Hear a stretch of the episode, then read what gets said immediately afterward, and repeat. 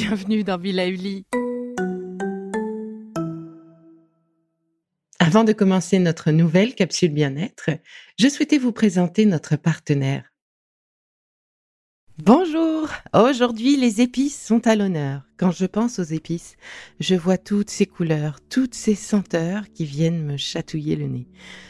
Vous saviez-vous que la première mention officielle du mot épice est faite dans la Bible et dans quelques papyrus au sujet de la cannelle Et oui, elle est bien surprenante cette cannelle. Alors je crois qu'il ne s'agissait pas exactement de la cannelle que l'on connaît aujourd'hui, mais tout de même. Alors dans nos plats, les épices, herbes aromatiques, condiments, eh bien sont là pour tantôt relever les saveurs, nous surprendre, assurer un rôle antiseptique naturel. Bref, les épices sont partout pour le plus grand bonheur de nos papilles et de leur senteur se révèlent bien souvent des rêves, des souvenirs. Rappelons-nous de notre cher Charles Baudelaire qui en parlait divinement bien. Mais revenons à nos moutons.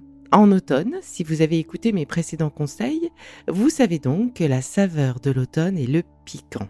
Et concrètement, c'est le moment de privilégier le poivre, enfin, je devrais dire les poivres, tellement les variétés sont pléthores. Il peut être vert, rouge, long, gris, noir, en petits grains. Il peut anesthésier la langue, démultiplier les saveurs du poisson ou changer complètement les saveurs de la viande. On l'apprécie pour ses propriétés anti-inflammatoires et antibactériennes. Ensuite, eh bien les piments. Dans les rôtis, par exemple, ou dans les plats en sauce, ils relèvent et peuvent piquer très fort, mais ils apportent une saveur unique et bien spécifique. Ils sont réputés pour leur action antiseptique et antibactérienne. Bon, ces deux premiers groupes peuvent piquer fort, alors attention, surtout si vous avez tendance aux ulcères ou aux hémorroïdes. Dans ce cas, vraiment, privilégiez les versions douces, voire très douces. Le gingembre, mais oui, il est formidable aussi. On peut le consommer cru, cuit, en boisson, dans les plats. Il combat les bactéries. Il nous relève quand on est euh, sous l'effet d'un rhume complètement anesthésié. Bref, c'est ma racine aromate du moment. On peut même l'utiliser dans les plats sucrés. Bah oui, le carotte cake ou encore le pain d'épices. J'allais presque oublier l'ail, qui a un peu ce même genre de vertu que l'on peut consommer cru aussi. Cru certes, mais mariné, hein, parce que manger une gousse d'ail crue directement comme ça, c'est, ça pique très très fort quand même. Euh, ma belle-fille a déjà essayé. La cannelle pour son petit goût sucré, et oui, on peut l'utiliser autant dans les plats salés que dans les bons gâteaux et viennoiseries. Et ce petit goût sucré permet justement à la cuisinière, à l'utilisateur de la cannelle, eh bien, d'alléger le sucre de la recette. Ben oui, elle apporte ce petit goût sucré, mais pas les calories qui vont avec. Alors c'est un petit tips intéressant quand même. C'est le moment aussi de s'essayer avec le clou de girofle. Alors le clou de girofle, il est quand même très présent en termes de saveur et il est un peu spécial, ce petit goût-là qui peut rappeler le dentiste, bien parce qu'on l'utilise, enfin on utilise des dérivés de clou de girofle dans les produits anesthésiants. Mais justement dosé, c'est très agréable sur des viandes en sauce rouge et très foncée, donc euh, justement les sauces à base de vin, et il est plein de vertus. Je vous recommande d'essayer le clou de girofle. La noix de muscade, eh ben, c'est l'incontournable des purées et des béchamels.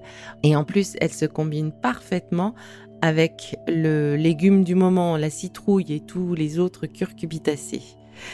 Bien sûr, il ne faut surtout pas oublier le thym, le romarin pour leurs propriétés antioxydantes, sans oublier la coriandre. Alors évidemment, on ne va pas les trouver frais, mais par contre congelés, ils sont parfaits. Et le curcuma, mais oui, bien sûr, le curcuma pour son action anti-inflammatoire, y compris et surtout sur nos petits intestins, mais également sur nos articulations, sans parler de sa saveur si caractéristique et tellement agréable. Attention, il tâche fort, fort, fort, donc portez des gants euh, quand vous le coupez ou le hachez et faites attention de ne pas utiliser d'ustensiles de cuisine trop clairs. Toutes ces herbes et épices et aromates, voire condiments, qui sont des préparations à base d'épices et d'aromates justement, eh bien vont stimuler l'énergie du poumon et du gros intestin et favoriser notre équilibre en cette saison. Alors hop hop hop, direction les livres de recettes. Et à nous les boissons aux épices, les carottes cakes et autres pains d'épices, accompagnés de boissons chaudes, au gingembre et au miel pour chasser les rhumes très loin de nous. Et si vous me partagiez vos recettes On se retrouve sur Insta? Allez, je vous embrasse.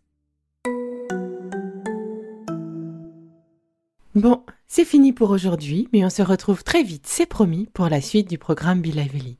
Si ce que j'ai fait vous plaît, continuez de le noter et abonnez-vous pour ne louper aucun de mes futurs programmes. Et entre chaque podcast, vous pouvez aussi me retrouver sur mon compte Instagram, at Life, parce que la vie se vaut d'être vibrante. Et en attendant la prochaine capsule, surtout, continuez de prendre soin de vous, car c'est bon pour tout le monde.